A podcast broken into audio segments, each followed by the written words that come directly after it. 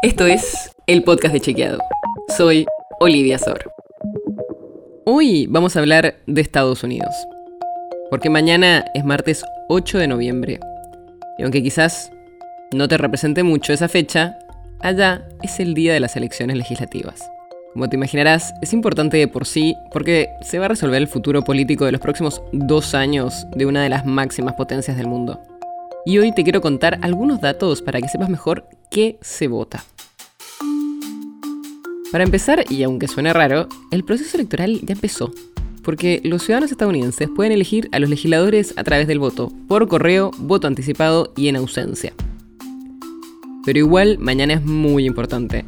No solo porque mucha gente vota presencialmente, sino porque cierra la votación y vamos a saber cómo se va a conformar el Senado y la Cámara de Representantes. La Cámara de Representantes es el equivalente a nuestra Cámara de Diputados. Tiene 435 integrantes. Y a diferencia de lo que pasa acá, en Estados Unidos se renueva entera cada dos años. Los senadores, ahora sí, como pasa en Argentina, tienen un mandato que dura seis años y se renueva por tercios. Así que en esta elección se votarán 35 senadores. Un dato clave es que para poder votar hay que registrarse antes. Y este es un factor que en todas las elecciones de Estados Unidos se superanaliza después. Porque como supones, al ser voluntario el voto puede cambiar mucho el resultado de una elección según la cantidad de votantes que vayan. Y en este tema hay un factor que es cada vez más importante. Los latinos que viven en Estados Unidos y pueden votar. Según los últimos datos del censo 2020, hay alrededor de 62 millones de latinos viviendo en los Estados Unidos. Y de ese número, casi el 80% está habilitado para votar. Sé que el número ya es suficientemente grande como para ser un poco sorprendente, pero lo más relevante para los próximos años es que cada vez representa más del total de la población. De hecho, en la actualidad son el 18% del total de los estadounidenses.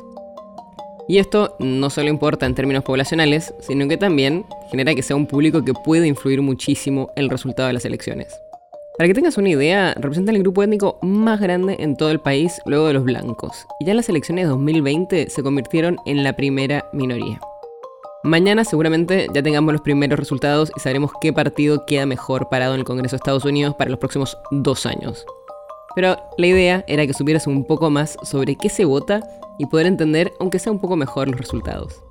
La nota sobre la que se basa este episodio fue escrita por Lucía Martínez.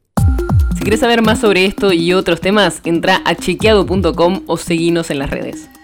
El podcast de Chequeado es un espacio en el que de lunes a viernes te contamos qué de lo que escuchaste o circuló es verdadero o falso. Te traemos datos para que puedas entender mejor las noticias. Si tienes una idea, algún tema del que te gustaría que hablemos en un próximo episodio, escribinos a podcast.chequeado.com. Y si te gustó este episodio, seguinos en Spotify o en tu app de podcast favorita y recomendanos a tus amigos.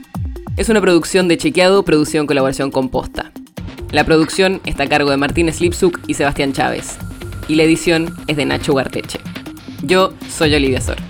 Hasta mañana.